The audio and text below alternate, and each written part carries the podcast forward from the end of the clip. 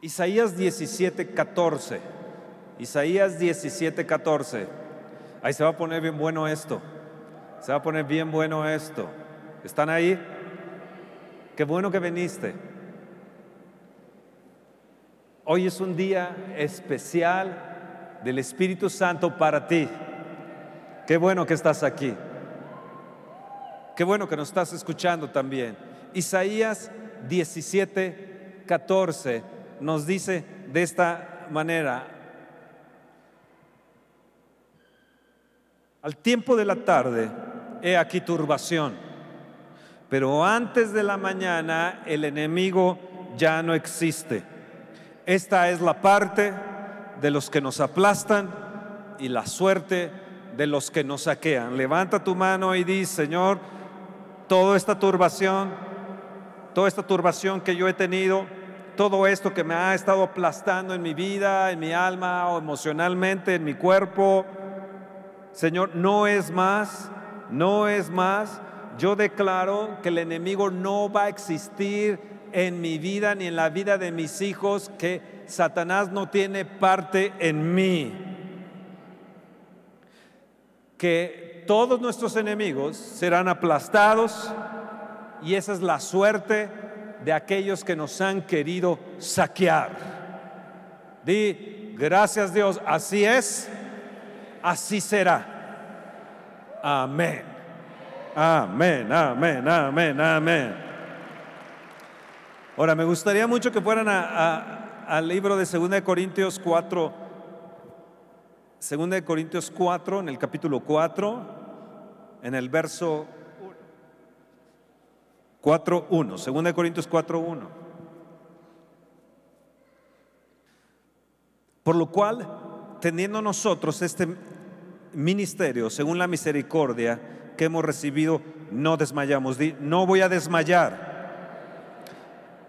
El enemigo no existirá en mi vida, ni en la vida de mis hijos, ni en la vida de mis nietos, ni en la vida de mi casa, de la congregación. Yo no voy a desmayar. Repite, yo no voy a desmayar no voy a desfallecer. Antes bien, renunciamos a lo oculto y vergonzoso, no andando con astucia ni adulterando la palabra de Dios, sino por la manifestación de la verdad, recomendándonos a toda conciencia humana delante de Dios. Pero si nuestro evangelio está aún encubierto, entre los que se pierden está encubierto, en los cuales el Dios de este siglo cegó el entendimiento de los incrédulos para que no les resplandezca la luz del Evangelio de la gloria de Cristo, el cual es la imagen de Dios. Porque no nos predicamos a nosotros mismos, sino a Jesucristo como Señor y a nosotros como vuestros siervos por amor de Jesús. Porque Dios, que mandó que de las tinieblas resplandeciese la luz, es el que resplandeció en nuestros corazones para iluminación del conocimiento de la gloria de Dios en la faz de Jesucristo. Pero tenemos este tesoro en vasos de barro para que la excelencia del poder de Dios sea de Dios y no de nosotros, que estamos atribulados en todo, mas no angustiados, en apuros, mas no desesperados, perseguidos, mas no desamparados, derribados, pero no destruidos llevando en el cuerpo siempre, por todas partes, la muerte de Jesús, para que también la vida de Jesús se manifieste en nuestro cuerpo. Wow. Cuando yo veo toda esta, palabra, cuando veo esta escritura, me doy cuenta de la obra del enemigo llamado Satanás en contra de nosotros y en contra de la obra de la iglesia o del mismo Jesucristo. Tenemos que entender que tenemos un enemigo, pero tenemos que entender también que si ese enemigo está, nosotros podemos tener fe para que toda esa turbación se acabe. Si hemos tenido una noche o un año o dos años o meses de tribulación o semanas de angustias, podemos nosotros creer la palabra que en la mañana el enemigo ya no estará. Y cuando habla de una noche de tribulación, eh, eh, de oscuridad hacia, hacia la mañana, habla de un tiempo, habla de una ocasión. Y yo declaro que el enemigo no va a existir en tu vida, ni en la vida de tus hijos, ni todo lo que te ha turbado, ni todo lo que te ha hecho desfallecer o desmayar. Y que tus enemigos, donde quiera que se levanten, sean naturales o espirituales, su suerte será aplastados. Y aquellos que nos han querido saquear y han querido saquear también tu vida y tu casa, serán aplastados en el nombre de Jesús. esa es mi suerte. Esa es mi suerte. No es la lotería. Esa no es la lotería. No, no me saqué la lotería en eso. Esa es mi declaración en contra de mis enemigos. Ahora, todo dark side, todo lado oscuro, aquí yo veo un lado oscuro, un lado que es oculto y vergonzoso. Siete cosas nos habla del verso 2 al verso 6. Nos dice, así bien, renunciamos al oculto. Fíjense bien, dice oculto, vergonzoso, astucia, adulterio de la palabra, toda cosa encubierta, entendimiento enseguecido y tinieblas. Del verso 2 al verso 6 nos habla de siete cosas que el enemigo trata de obrar para tu vida o la vida de tus hijos o la vida de tu casa o la vida de una, de una congregación. Habla de aquellas cosas que Él hace en lo oculto, en aquella noche, en aquella noche, antes de que llegue la mañana, Él obra en esas tinieblas, en eso oculto. No entendemos sus maquinaciones, simplemente Dios nos pide que no ignoremos sus, sus maquinaciones.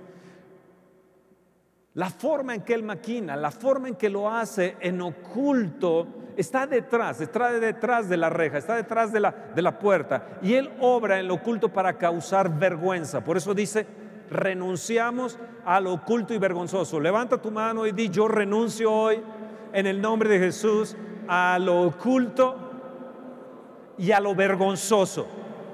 Tercero, te dice la astucia. La escritura nos habla que la gente del mundo es más astuta que nosotros y ellos hacen cosas y logran cosas por su astucia. También nos menciona Jesús que nosotros somos, eh, eh, debemos ser sencillos, prudentes como palomas, pero también astutos como serpientes, porque la astucia está en, en el mundo. Pero también Dios nos pide astucia, pero no una astucia maquiavélica, malvada, no, no una astucia como de hackers,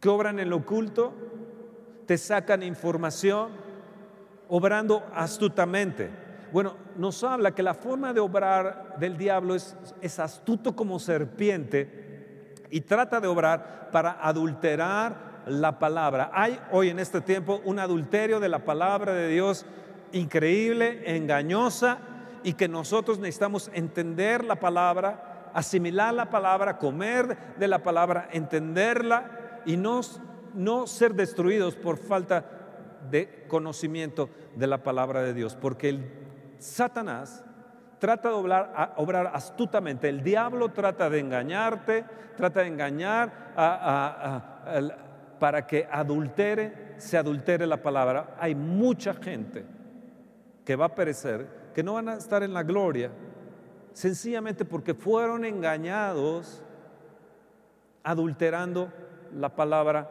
de Dios. Hay un mediador entre Dios y los hombres y ese se llama Jesucristo. Los ídolos no son tus mediadores.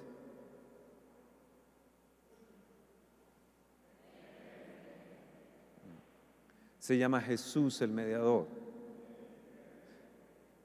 Dice que opera, en el verso 3 dice encubiertamente. Dice, nuestro evangelio no ha entrado encubiertamente.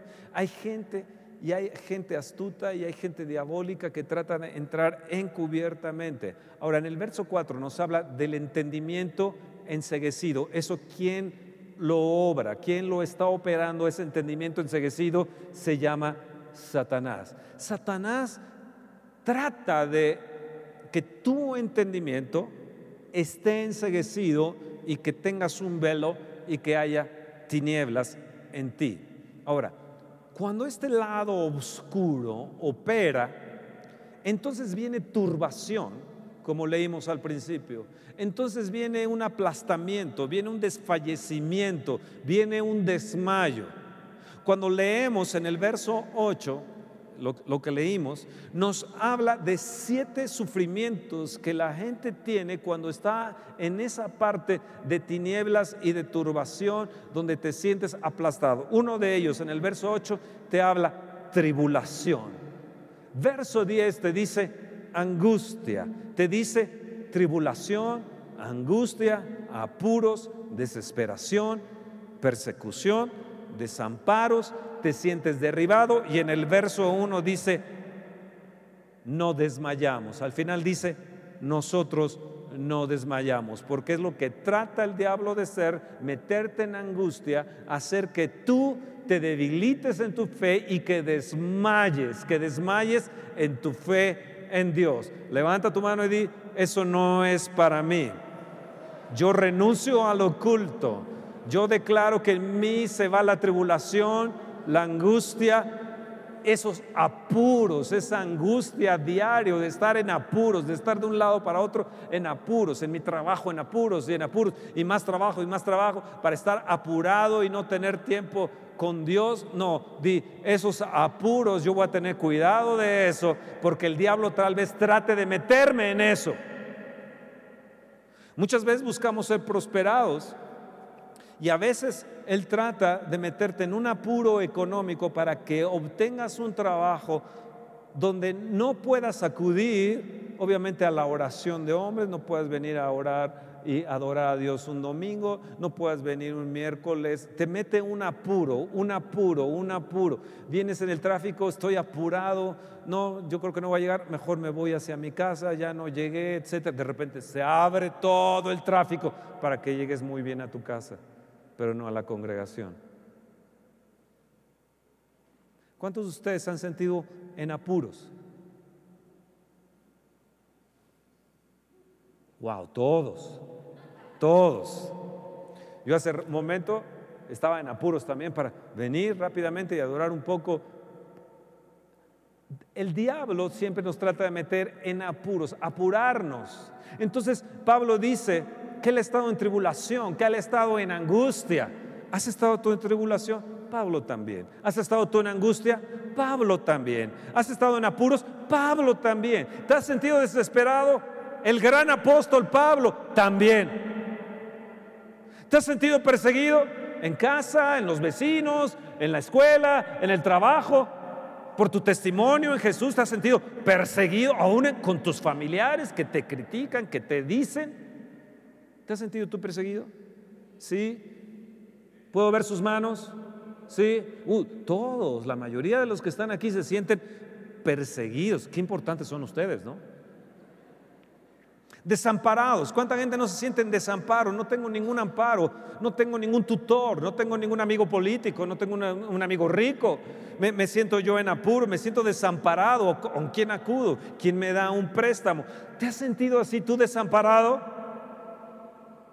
Pablo también. ¿Te has sentido tú como que desmayado, fatigado, debilitado?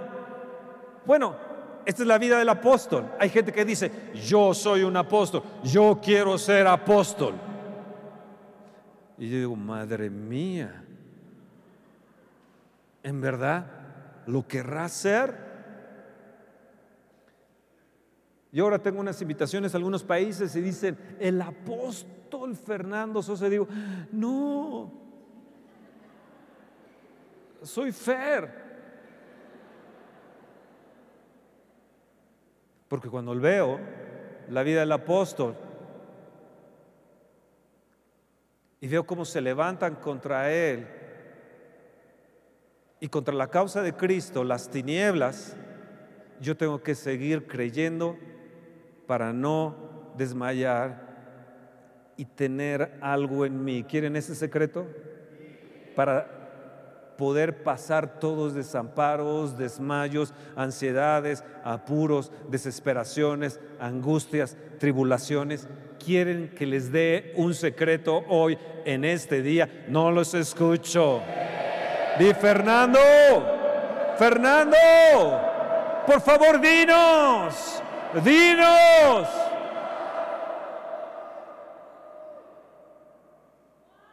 Ahora, antes de decirles esto, déjenme darles otros siete puntos que trae el Evangelio. Siete puntos. Del verso 1 al verso 4 te van a encantar. Verso 1 nos habla de la misericordia de Dios. Dice, este misterio según la misericordia. Levanta tu mano y di misericordia de Dios. Mi Padre se deleita en hacer misericordia. Él, mi Padre es el Padre de misericordias.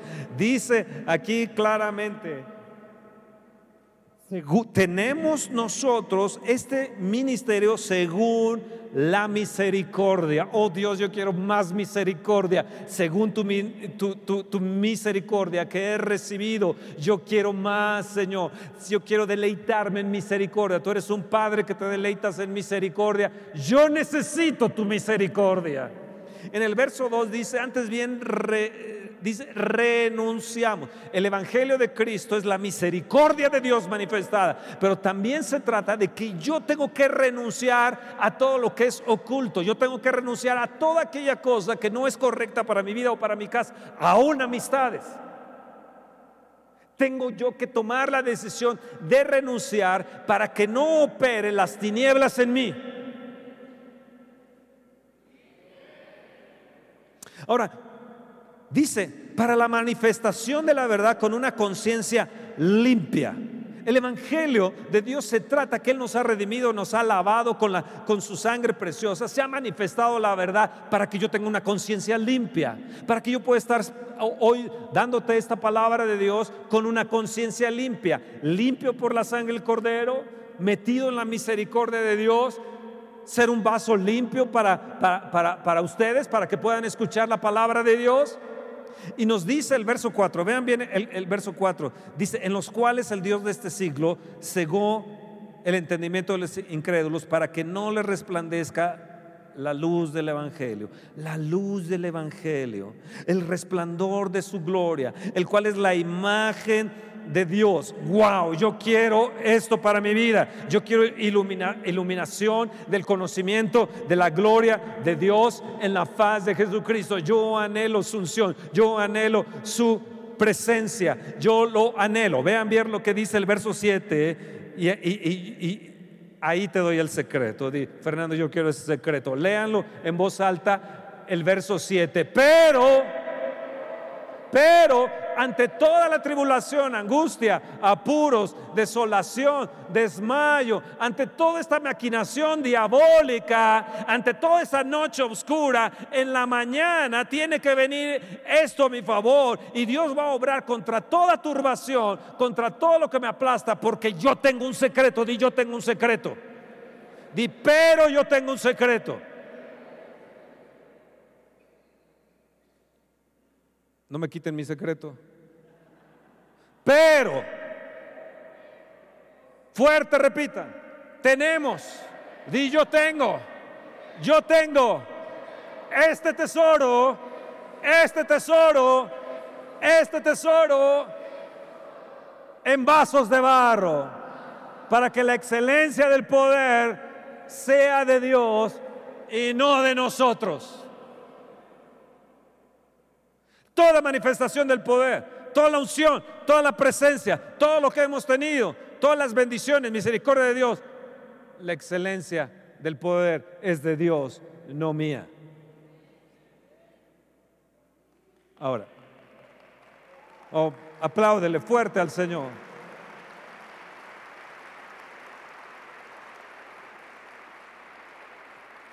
¿Qué respuesta puedo yo tener ante todos estos desmayos, desfallecimientos, ¿qué puedo yo hacer ¿Qué arma puedo yo tener ante lo oculto vergonzoso, ante todo esto que es encubierto, todo lo que Él trata de enseguecerme, mi entendimiento, mi conciencia, ante todas esas tinieblas que Él trata de poner tribulación, angustia, desesperación, apuros, desamparo, eh, todo eso que trata de derribarnos, todo esto que me siento desmayado, que ya no siento ni siquiera ir a la congregación, no siento ir a adorar a Dios, ya no, eh, oración como oración cuatro días a la semana tienen oración, pues es lo que necesitamos.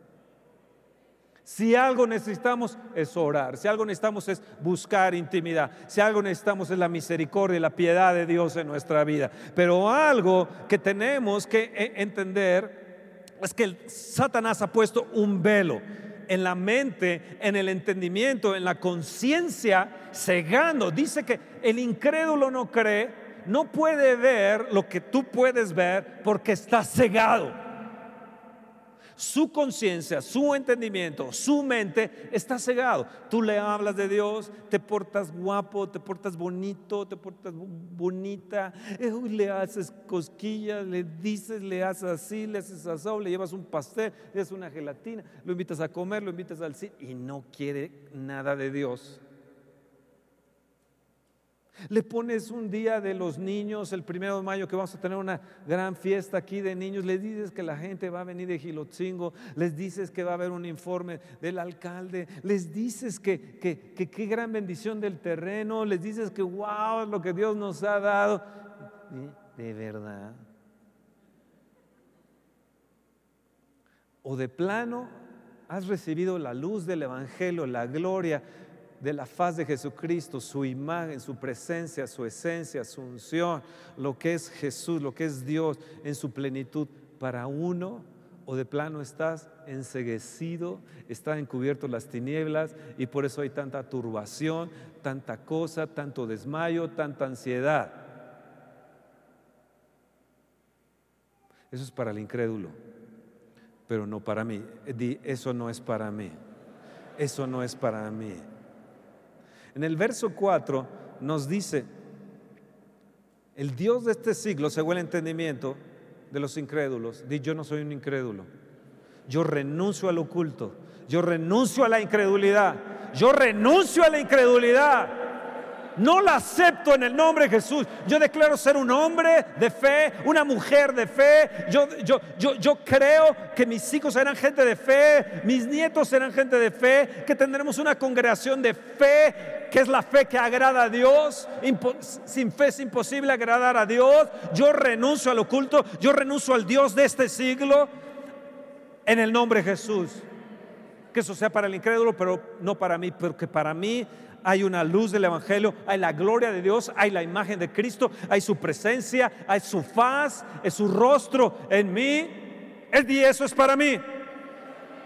Dice, Dios mandó que de las tinieblas resplandeciese la luz. Es el que resplandeció en nuestros corazones para la iluminación del conocimiento de la gloria de Dios en la faz de Jesucristo. Levanta tu mano y di, yo ordeno también, como tú, oh Dios, has ordenado, que resplandezca la luz en mi vida, que resplandezca la sanidad, que resplandezca tu gloria, que resplandezca la iluminación del conocimiento de la gloria de Dios en la faz de Jesucristo. Yo ordeno, yo ordeno, me uno a ti, Padre, me uno a ti, Señor Jesús, y ordeno en el nombre de Jesús que resplandezca la gloria, la iluminación, la presencia, la unción, la imagen de Cristo en mi vida. Yo doy la orden, yo doy la orden, yo manifiesto autoridad, que resplandezca sobre México, que se quite ese velo del incrédulo, de mi hermano, de mi hermana, de mi familia, que salve, se salve se salven mis cuñados, que se salven mis hermanos, en el nombre, en el nombre, en el nombre de Jesús, que todo ese velo que Satanás ha puesto se ha quitado. Ordeno que venga la luz del Evangelio, que venga la gloria, la unción, la presencia. Ilumínanos con tu rostro, Jesús. Ilumínanos, ilumínanos. Yo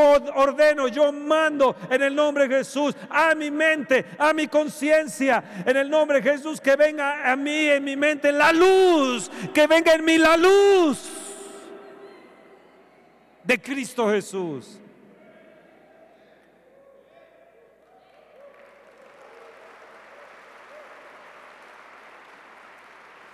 Una mente, una conciencia sin la presencia, sin la gloria, sin el resplandor de su gloria, gloria es un barro fácilmente destruible. Y Dios no desea que su tesoro esté en barros fácilmente destruibles. Satanás trata de cegarte, trata de que no veas, trata él de que no seas tú un resplandor de la gloria de Dios. Di tenemos, pero tenemos este tesoro tenemos, verso 7, este tesoro. ¿Qué tesoro? Di Fernando, ¿qué tesoro? ¿Qué es lo que tenemos? Di yo tengo un tesoro. Yo tengo, ¿qué hay dentro de ese tesoro? Di qué hay dentro de ese tesoro. Di yo tengo un tesoro. Soy de barro, pero tengo en mí un tesoro. Sí soy débil, sí a veces desmayo, sí a veces estoy en apuros, sí a veces estoy en ansiedad, sí soy un barro, reconozco que soy un barro, pero en mi barro, yo en mi barro, no en mi barrio, en mi barro, no en el barro, en mi barro, yo soy un barro, yo tengo un tesoro. Di yo tengo un tesoro. Soy rico, soy rico, soy rico, soy rico. Tengo un gran tesoro que no tiene el incrédulo yo tengo un tesoro. Ahora dime, Fernando, ¿cuál es ese tesoro? Dime, por favor, cuál es ese tesoro. Dime cuál es ese tesoro. Yo quiero tener ese tesoro.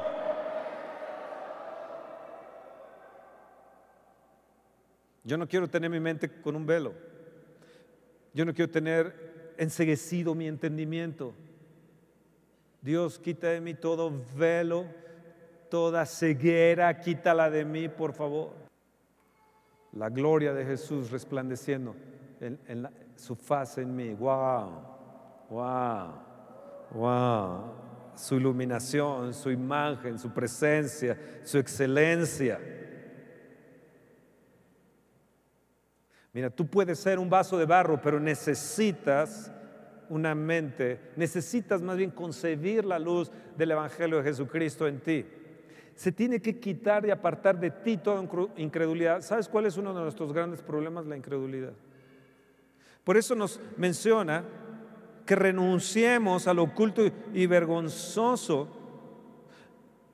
Debemos de renunciar a la incredulidad. El incrédulo son tinieblas. La unción es para el, para el creyente, la bendición, la prosperidad, la salud. Para el incrédulo hay turbación y, dificultad, pero aún, aún en medio de tribulación y aún en medio de desmayos y en apuros, hay un tesoro en mí, di, hay un tesoro en mí, hay un tesoro en mí. Por lo tanto, di, nada me vencerá, nada me vencerá. Y yo declaro esa iluminación para mi casa, para mi esposa, para mis hijos, para ustedes, la, la congregación. Declaro la imagen de Cristo. Declaro su faz en ti. Declaro la excelencia de Dios en ti. Declaro esa presencia de Dios en ti. Declaro esa unción de Dios en ti. Y yo renuncio al oculto y vergonzoso.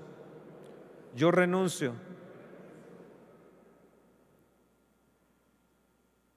en el nombre de Jesús. En el nombre de Jesús. A todo entendimiento enseguecido, a toda astucia de la serpiente, en el nombre de Jesús. Wow, wow.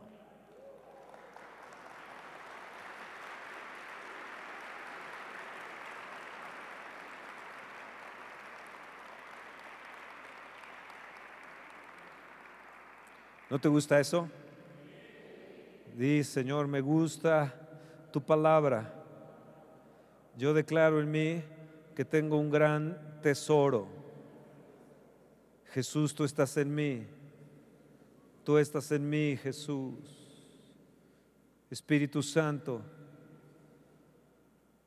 tú estás en mí. Tú estás en mí.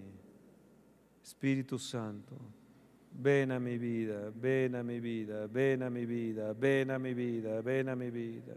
Ahora, vamos a Job. Job en el capítulo 10. Job capítulo 10 de Job.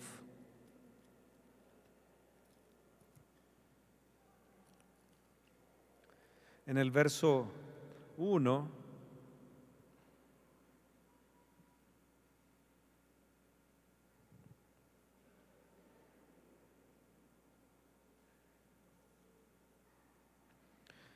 En el verso 1 al 3, ¿ya lo tienen?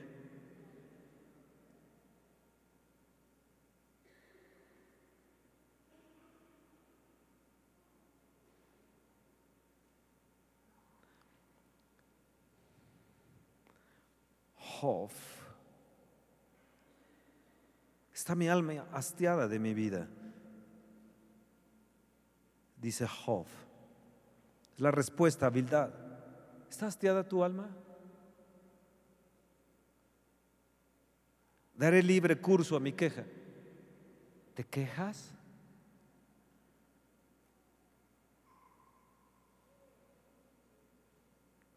Diré, hablaré con amargura de mi alma. ¿Tienen amargura en su alma? ¿Queja? ¿Hastiados? ¿Te parece bien que oprimas, que deseches las obras de tus manos y que favorezcas los designios de los impíos? ¿Cuántos de nosotros hemos pensado, ¿por qué Dios prosperas más al impío? Que está enseguecido que a mí. Job estaba sufriendo. Y cuando tú sufres y estás en angustia, piensas así. Y nos quejamos, nos hastiamos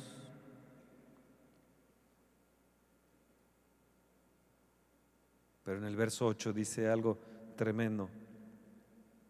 Tus manos me hicieron y me formaron. Y luego te vuelves y, te, y me deshaces. Pues entonces, ¿qué soy yo? Oh, acuérdate que como a barro me diste forma y en polvo me has de volver. No me vaciaste como leche, como queso me cuajaste me vestiste de piel y carne y me trajiste con, huesos y nervios. Vida y misericordia me conseguiste y tu cuidado guardó mi espíritu. Wow, wow, wow. Tu espíritu está aquí, dentro de ti. Tu espíritu es un gran tesoro. Por eso la escritura dice que debemos de nacer de nuevo de el Espíritu, nacidos de nuevo, somos nacidos del Espíritu de Dios y aquí en nuestro Espíritu está el Espíritu Santo de Dios. Somos templo del Espíritu Santo, Él habita en nosotros. Oh, gloria a Dios. Mm.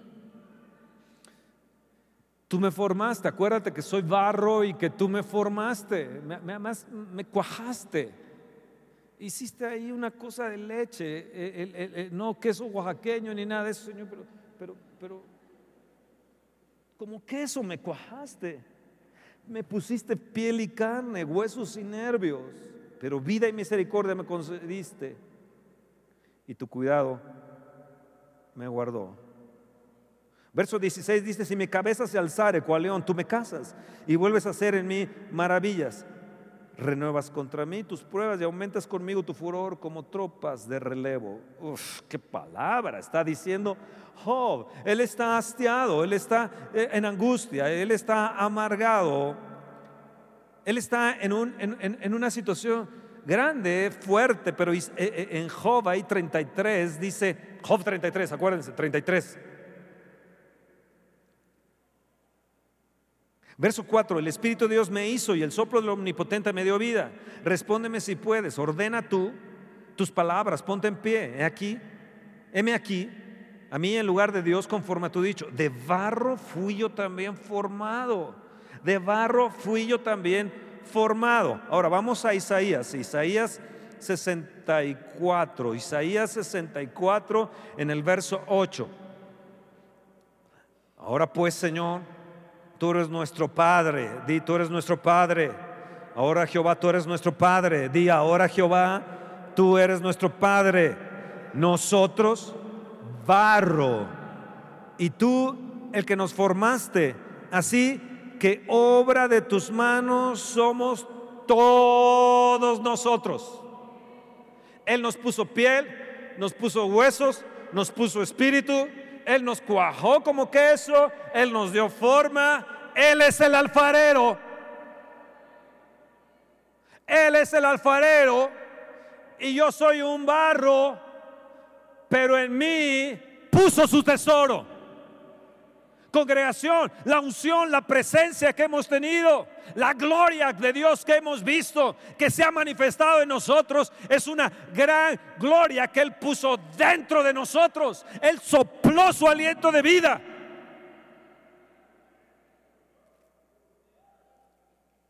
Vean bien Isaías 45. Ahorita le tratamos de dar forma a todo esto. Isaías 45, verso 9 dice, ay del que pleitea con su hacedor, el tiesto contra los tiestos de la tierra. Dirá el barro al que lo labra, ¿qué haces?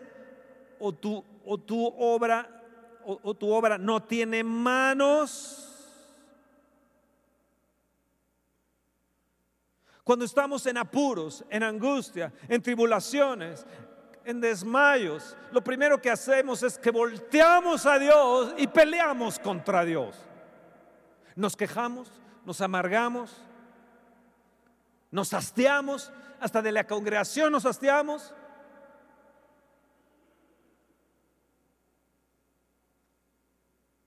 ¿Podrá el barro pelear contra el alfarero? ¿Por qué no te volteas? En lugar de voltearte contra Dios, ¿por qué no te volteas contra tu enemigo? Y ordenas que no va a estar más en tu vida y que la turbación se irá de ti y que Dios lo aplastará en breve. Deja de pelearte con Dios. Tú eres barro y yo tengo un tesoro. Somos barro, pero tenemos un tesoro. Su fe, las riquezas de su gloria, su presencia, su espíritu en nosotros, la vida de Cristo en nosotros. Qué importantes somos. Somos un tesoro. Somos un, tenemos un tesoro dentro de nosotros para podernos librar de cualquier angustia, de cualquier tribulación y darle orden a las tinieblas que se vaya de mi vida. Hay circunstancias donde no tengo fe, donde me amargo, donde me quejo y de repente tengo que venir delante de Él para tomar fe de Dios. Amén. Vean bien Jeremías. Jeremías 18. ¿Están ahí? ¿Están ahí? Di, tengo un tesoro tengo un tesoro, Él es el alfarero y yo el barro soy. Pero en mí, pero en mí, este barro, este barro vale mucho. Di yo valgo mucho, porque tengo un gran tesoro. Amén. Jeremías 18 nos habla de la señal de la casa del alfarero. Jeremías 18, verso 1 dice, palabra del Señor que vino a Jeremías diciendo, levántate y ve a casa del alfarero y ahí te daré oír mis palabras, te haré oír mis palabras. Y descendí a casa del alfarero. He aquí que él trabajaba sobre la rueda y la vasija de barro que él hacía se echó a perder en su mano y volvió y la hizo otra vasija según le pareció mejor hacerla.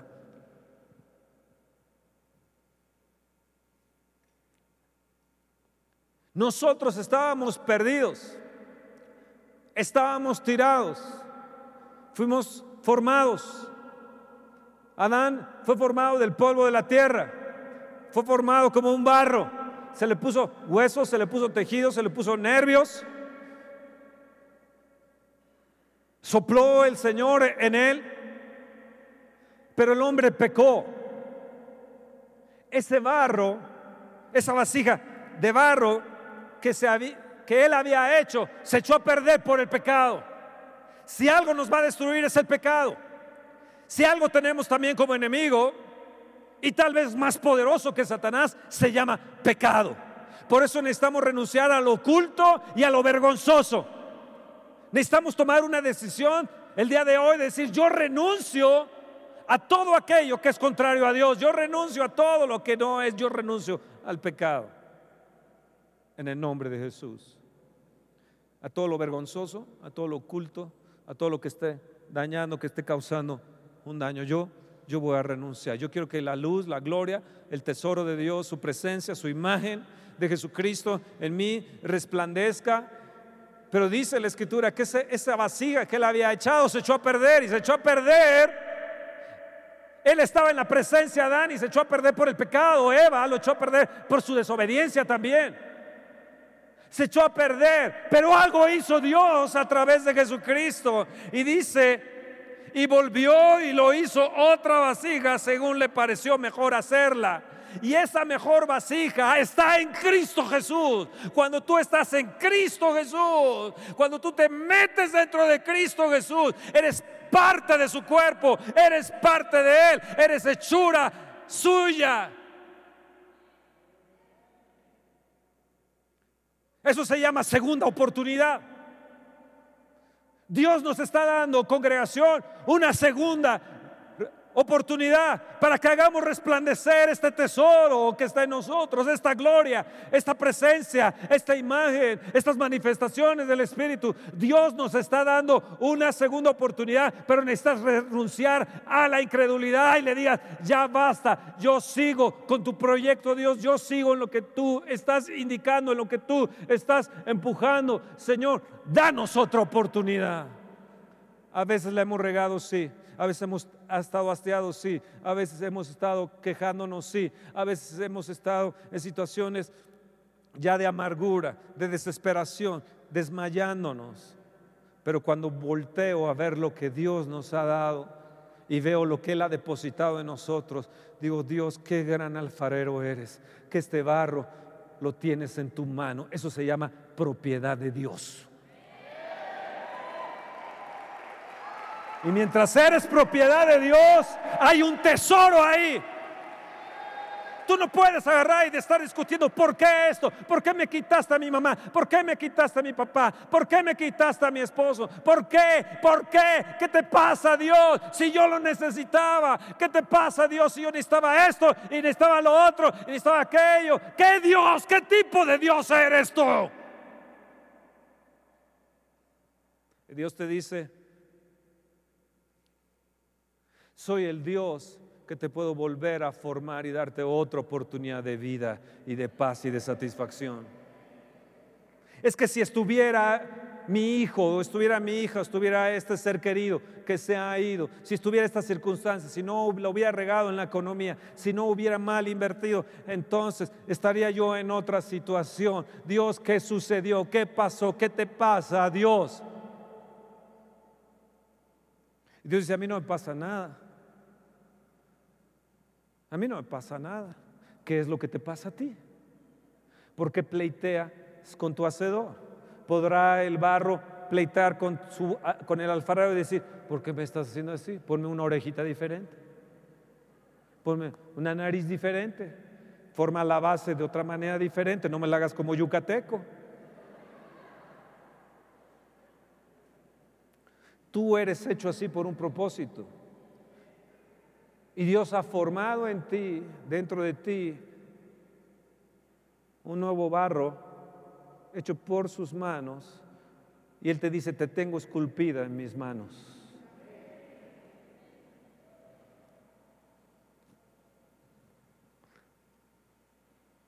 Cuando Él empieza a ver esa segunda oportunidad y mira a la casa de Israel, dice, no, les va a ir requete mal. Ahí lo tenían en el, en el cepo, lo tenían en el lodo, en la suciedad suciedad literalmente, era suciedad y la tenía hasta acá. Porque él les había dicho, vuélvanse a Dios, vuélvanse a Dios. Lo odiaron a Jeremías, lo atacaron a Jeremías. Él les había dicho, miren, no hagan esto, no hagan lo otro, no sean rebeldes delante de Dios. Ah, sí, pues te metemos en la suciedad, te metemos en, en la materia fecal y ahí te vamos a poner hasta aquí. Ahí estaba Jeremías cuando le dan esta palabra cuando Dios le da esta palabra. Como tú estando en el lodo, en la materia fecal, hasta aquí, puedes en un momento recibir esta palabra y decir, si tú te vuelves a mí, si tú te arrepientes, yo te puedo dar una segunda oportunidad. Yo te puedo rehacer en mis manos. Porque yo soy el alfarero, que nunca se te olvide, yo puedo rehacerte. Israel no quiso. Israel no quiso. Y fue llevado en cautiverio y sus mujeres fueron violadas, sus hijas fueron violadas. Todo fue acabado para Israel. Y vinieron y los llevaron cautivos.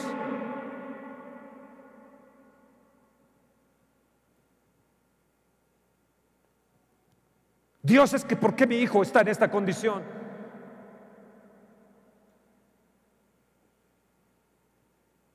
¿Por qué?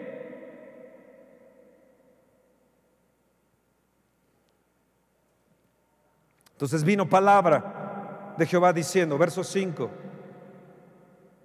¿no podré yo hacer de vosotros como este alfarero, oh casa de Israel? Dice Jehová. Yo te pregunto, ¿no podrá Dios hacerlo? A Viva México, Alcance Internacional, Amistad Cristiana del Estado de México. ¿No podré yo volverlo a hacer? Te dice el Señor. México, no podré aún en tu materia fecal que tienes por todos lados. ¿No crees que yo pueda sacarte de ahí y volverte a rehacer, Jeremías? Y a ti, Israel, volverte a rehacer. Y a ti, México, volverte a rehacer. ¿Qué creen que yo no podré? Dice el verso 8. Hacer de vosotros como este alfarero, oh casa de Israel, te dice Jehová, he aquí que como el barro en mano del alfarero. Así sois vosotros en mi mano, oh casa de Israel. Levanta tu mano, ponla así. Oh sí, Señor. Sí, Señor, yo estoy en tus manos, yo estoy en tus manos. Perdóname por pleitear contigo, perdóname por estar juzgando, por estar criticando, por estar en amargura, por estar hastiado. Ahora entiendo que mi verdadero enemigo se llama Satanás. Ahora entiendo que tú eres mi hacedor, que nada me podrá apartar de tu mano. Nada te podrá arrebatar de mi mano, te dice el Señor. Yo te formé y te tengo en mis manos.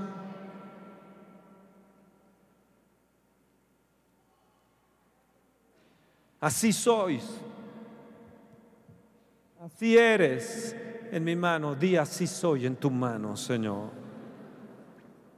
El verso 7, te quiero dar una bendición que te va a suceder.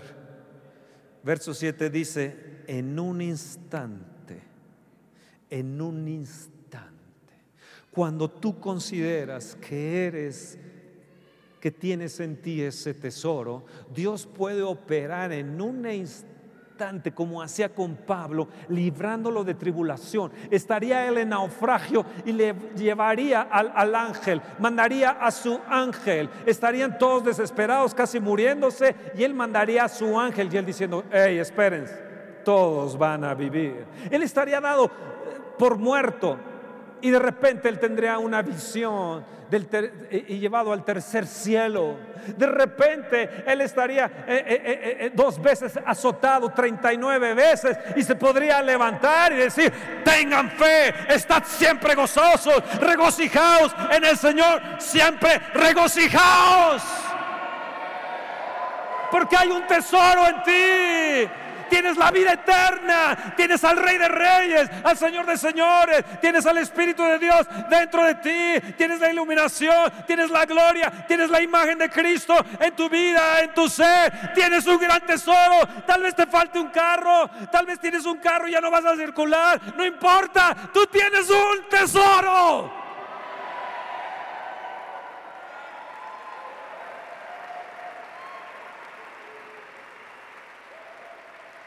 Hay gente que hoy de nosotros está en la gloria porque ellos tenían un tesoro en ellos y Dios tomó su tesoro.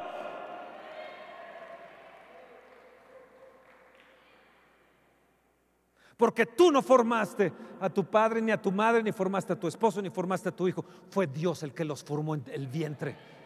Y a Él le pertenecemos. Y Él dicta cuándo y cómo y qué y a qué hora se le da la, regalada gana. Romanos 9 dice, pleiteará el barro con su hacedor. ¿Quién eres tú para discutir contra Dios?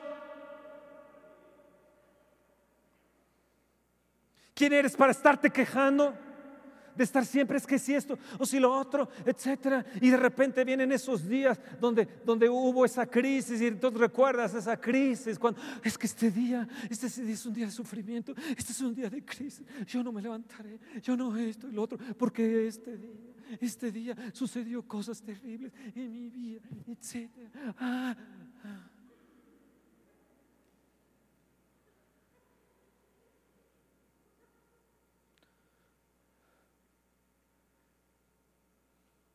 Es que tú no me entiendes. Pues claro que no, estás enseguecido. Has perdido la esperanza. No sabes que en esta vida es así. En un momento estamos y al otro día ya no estamos. Como la flor del campo. En un día está, al otro día ya no está. Que nuestro destino no es estar así en esta forma como estamos sino estar resplandeciendo en la gloria de Dios. Que gobernaremos esta tierra junto con Él, reinaremos junto con Él. Que no se te olvide. Dice en un instante, di en un instante. Verso 7, algo me va a suceder, di en un instante. Algo me va a suceder. Pónganlo ahí en la pantalla. Jeremías 18. Verso 7, levanta tu mano y di en un instante. Le damos la oportunidad a Dios cuando nos damos cuenta de lo que nos ha dado, de lo que tenemos en un instante.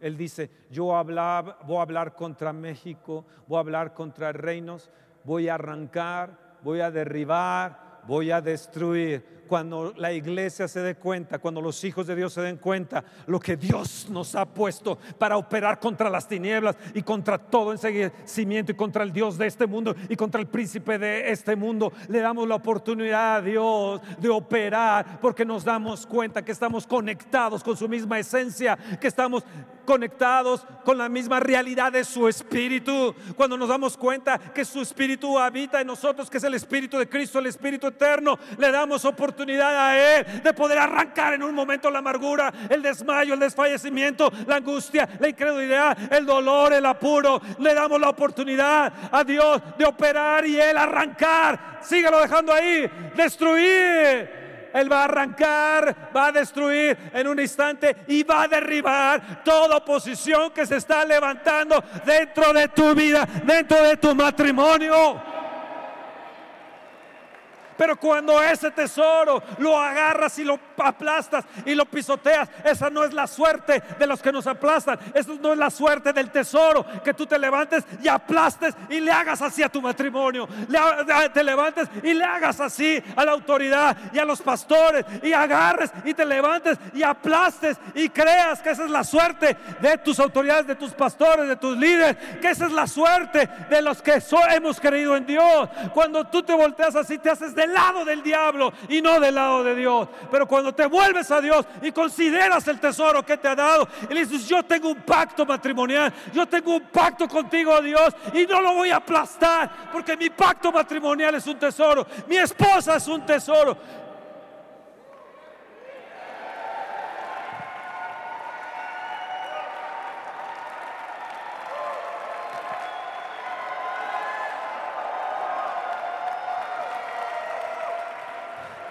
Es que no sé si podré pagar mi departamento o mi casa. ¿Y que no te he dado fe? ¿Qué no te he dado mi fe?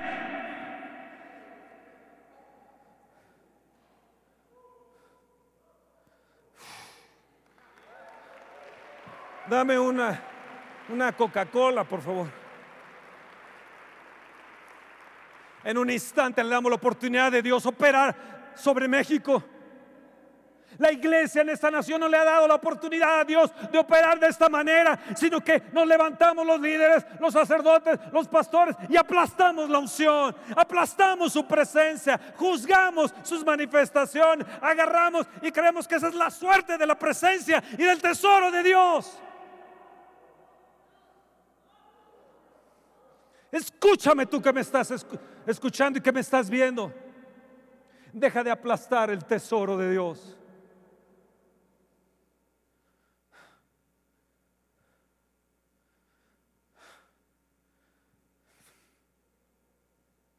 Verso 9 dice, en un instante hablaré de la gente y del reino para edificar y plantar. Dios lo puede hacer en un instante. Dios lo puede hacer en un instante. ¿Me escucharon? Me acuerdo que mi esposa y yo, y ayer le estábamos comentando, hace mucho que no comentábamos eso, le estábamos comentando a unas personas, le decíamos, teníamos nosotros un departamento que rentábamos en el sur de la ciudad, cerca de, Plaza eh, eh, Perisur. Muy bien, bien localizado, puertas automáticas, dos estaciones, bien. vivía ahí este futbolista Sage y, y hay algunas personalidades. Lo rentamos y dijimos, bueno Dios, pues, ahí está, ayúdanos por favor. Entonces viene un señor de otro estado con sus dos hijitas de universidad dice, nobles, inocentes, las niñas, todo bien. Dice, bueno, yo quiero rentarle su departamento. Ah, bueno, pues sí, pero si yo se lo quiero rentar este, por un año, sí, está bien, pero le quiero pagar el año por adelantado. ¿Cómo? Cuando terminó ese año dije, bueno, ya estamos, vamos a comprar nosotros un departamento para mis hijitas. Ah, Señor, pues otra vez está en renta, ayúdanos por favor. Bueno, viene un futbolista y dice, bueno, pues yo se los quiero rentar, sí, está bien, pero los quiero pagar un año por adelantado. En un instante Dios puede hacerlo. En un instante Dios puede hacerlo. En un instante Dios puede hacerlo y pagarte por adelantado y pagarte por adelantado. ¿Quién eres tú de pleitear con tu hacedor que Él no puede suplirte tus necesidades? ¿Quién eres tú para alegar contra el Todopoderoso de que no puede darte un mejor trabajo para que vengas a adorar los domingos al Rey de Reyes y Señor de Señores? ¿Quién eres tú para estar operando en incredulidad contra aquel que te formó y te dio aliento de vida? El problema, cristianos, hijos de Dios, es nuestra incredulidad. Yo en un instante te hablaré. Te hablaré de mi reino. Te voy a edificar y te voy a plantar. Dios nos trajo aquí para edificarnos y plantarnos, aunque no lo quieras ver. Tú no alcanzas a ver lo de los próximos años. ¿Por qué? Porque está ciego tu entendimiento. Tu mente está entenebrecida. Porque no tienes visión. No alcanzas a ver lo que Dios mira.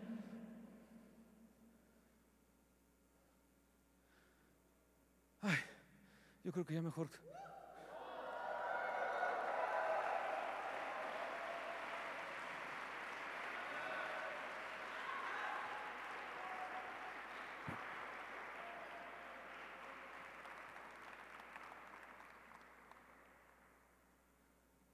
En un instante, di en un instante instante.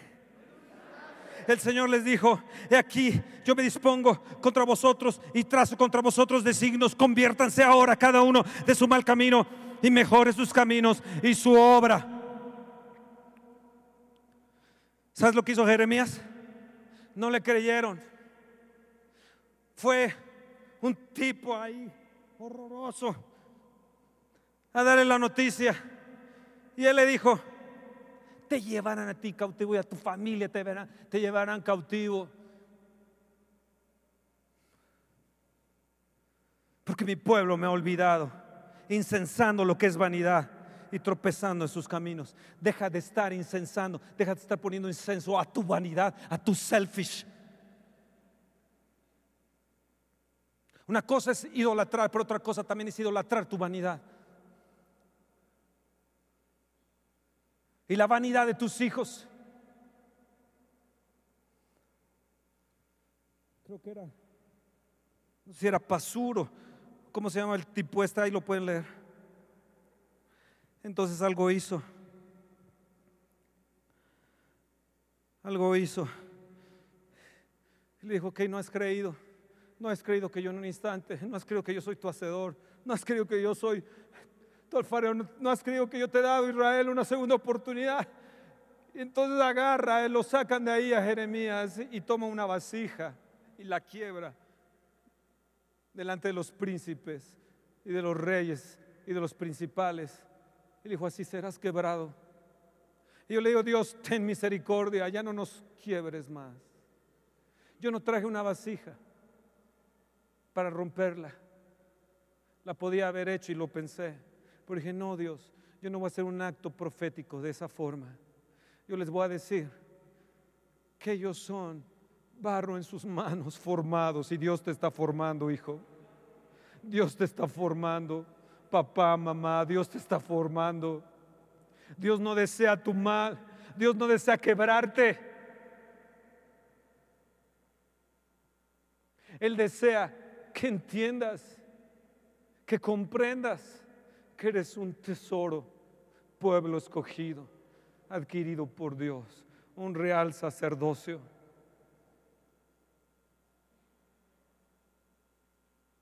Entiende bien, estamos en sus manos. Entiende bien, en apuros, en desmayos, en desolaciones, en persecuciones, tribulaciones, pero nada nos podrá arrebatar de su mano. Y hoy yo no vengo a quebrar una vasija. Yo no vengo a darles una señal del alfarero quebrando una vasija. Yo vengo a decirte que en un instante Dios va a hablar a ti. En un instante te dará casa, en un instante te dará un mejor trabajo, en un instante te abrirá puertas, te abrirá negocios, en un instante te sanará de ese cáncer, en un instante te sanará de tus dolencias, en un instante Él te va a edificar y te va a plantar. ¡Oh, gloria a Dios! ¡Oh, gloria a Dios! ¡Oh, gloria a Dios! ¡Oh, gloria, gloria, gloria! Yo no sé si usted comprende esta palabra. Yo no sé si tú estás entendiendo esta palabra. El propósito de Dios es bendecirte, la iluminación, la gloria, su esencia, su presencia, la imagen de Cristo en ti.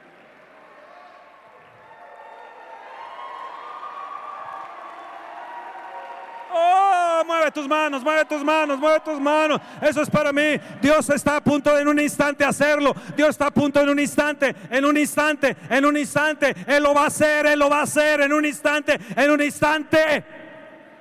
Pero no voy a poner incienso a la incredulidad, no voy a poner incienso a la vanidad. Yo no voy, yo no voy a poner incienso a eso que es idolatría también.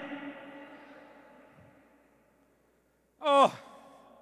En un instante, mueve tus manos en un instante, viene para mí en un instante. Dios da la palabra, Dios da la orden. En un instante yo hablaré, yo hablaré a ti. Yo soy el alfarero y te hablaré a ti, al reino, a México, a tu casa, a ti, a ti, a ti, a ti, a ti, para edificarte y para plantarte. Yo no estoy para destruirte, te dice el Señor. Estoy para edificarte y para plantarte.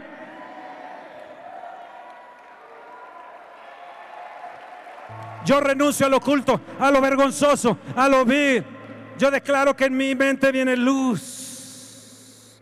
A mi entendimiento, a mi alma, viene la gloria de Dios y el soplo de su espíritu que me forma y me ha formado y nos seguirá formando como iglesia. Nada podrá destruir. Las puertas del Hades no pueden destruir a la iglesia. Tú lo verás con tus ojos.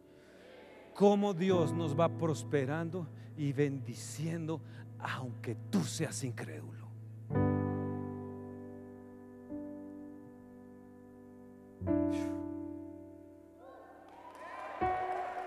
Di en un instante, di en un instante, en un instante, di yo lo creo, yo lo creo. Yo lo creo, que se quite la cubierta, que se quite la cubierta de mí, que se quite la cubierta de mí. Yo lo creo, yo lo creo, yo lo creo, yo lo creo, yo lo creo. En un instante, en un instante, se quita de mí, se quita de mí, se quita de mi casa, de mis hijos, de mi iglesia. En un instante se quita la rebeldía, se quita la rebelión, se quita todo eso que el diablo ha atacado contra nosotros, porque tenemos un tesoro y yo no lo voy a aplastar. Por eso dice la escritura que si ofendemos al Espíritu de Dios y pisoteamos la sangre del Cordero, ¿cuánto castigo más piensas que recibiremos? Aquel que ha pisoteado, no podemos pisotear su, tesoro. Él es un tesoro para mí. Él es un tesoro para mí. Ah. En mí está su tesoro. En mí está su tesoro. Yo tengo un tesoro. Conviértete al Dios vivo. Deja tu terquedad. Deja tu rebelión. Deja de estar quemando incienso a tu vanidad, a tu selfish.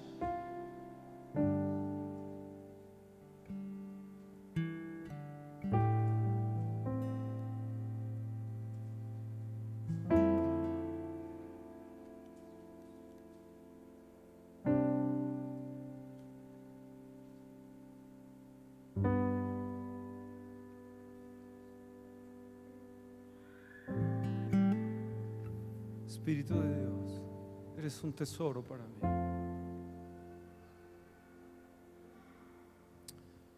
Es lo mejor que me ha podido suceder, Jesús, en mi vida. Perdóname por no valorarte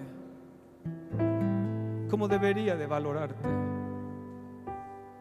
Perdóname por no considerarte. Cuánta bendición derramaste sobre esta congregación, Señor. Perdóname por ser vanidoso, Señor.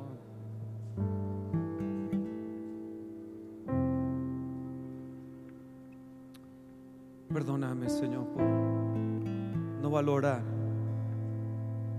a tu Santo Espíritu. Padre, ahora reconozco que en un instante tú puedes hacer cambios. Gracias por la segunda oportunidad que me das. Dios te está dando una segunda oportunidad de vida, ¿entendiste?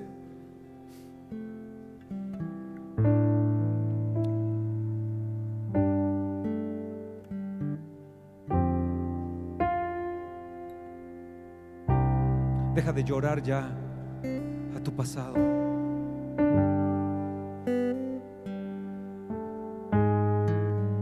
Quita tu queja, tu amargura. Yo no quiero estar como Job, hastiado de la vida. Sopla sobre mí, querido Jesús. Sopla, sopla sobre mí, aliento de vida. Sopla como soplaste con tus discípulos. Cuando tú, oh Padre, soplaste sobre Adán. Cuando tú, Jesús, soplaste sobre tus discípulos. Cuando tú soplaste, Espíritu Santo, en Pentecostés. Sopla, Dios. Porque necesito tu aliento de vida. Necesito que mi entendimiento y mi pensamiento reconozca que, que no he tenido la luz amplia y correcta. Pensaba que por los años que tenía, tenía esa iluminación y, y me doy cuenta que, que no la tengo. Mas hoy, Señor, te pido que resplandezcas. Te pido que en un instante operes sobre mi matrimonio. Derribes lo que se está levantando contra mi matrimonio. Mi vanidad, mi egoísmo. Que en un instante, Señor, arrancas y destruyes toda esa vanidad y destruyes todo aquello que... Esa queja que he tenido contra ti por tiempo y tiempo.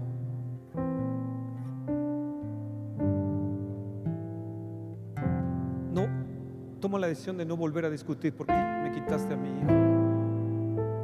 Porque me quitaste a mi papá, a mi mamá, a mi hermano, a mi esposo. A lo mejor te los llevaste porque el día de mañana se iban a perder y no iban a estar en tu gloria.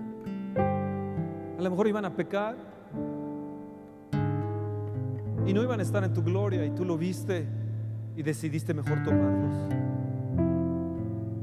para que no se perdiera esa presencia tuya, ese tesoro en ellos, la gloria tuya en ellos. Gracias por hacerlo. Gracias por hacerlo. Decido hoy, Señor,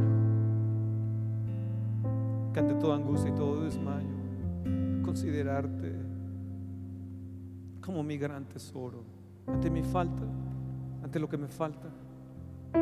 Tú eres lo mejor. Que nunca se me aparte eso de mi vida, Señor, de mi corazón, por favor, que jamás.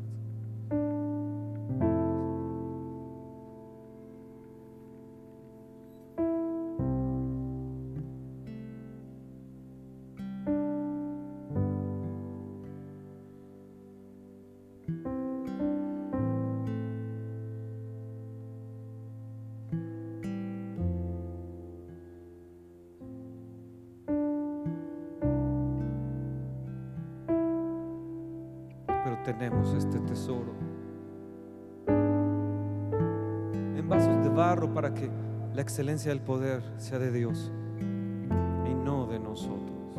¿Quiénes somos nosotros para gloriarnos ante una sanidad? Ante la manifestación de tu presencia, ante un éxito como a viva fe.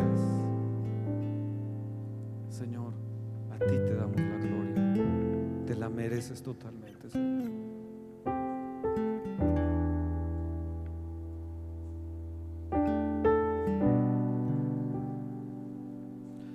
Tomamos la decisión de renunciar a lo oculto y vergonzoso y no querer andar con astucia, engañándonos a nosotros mismos. Resplandece, Señor.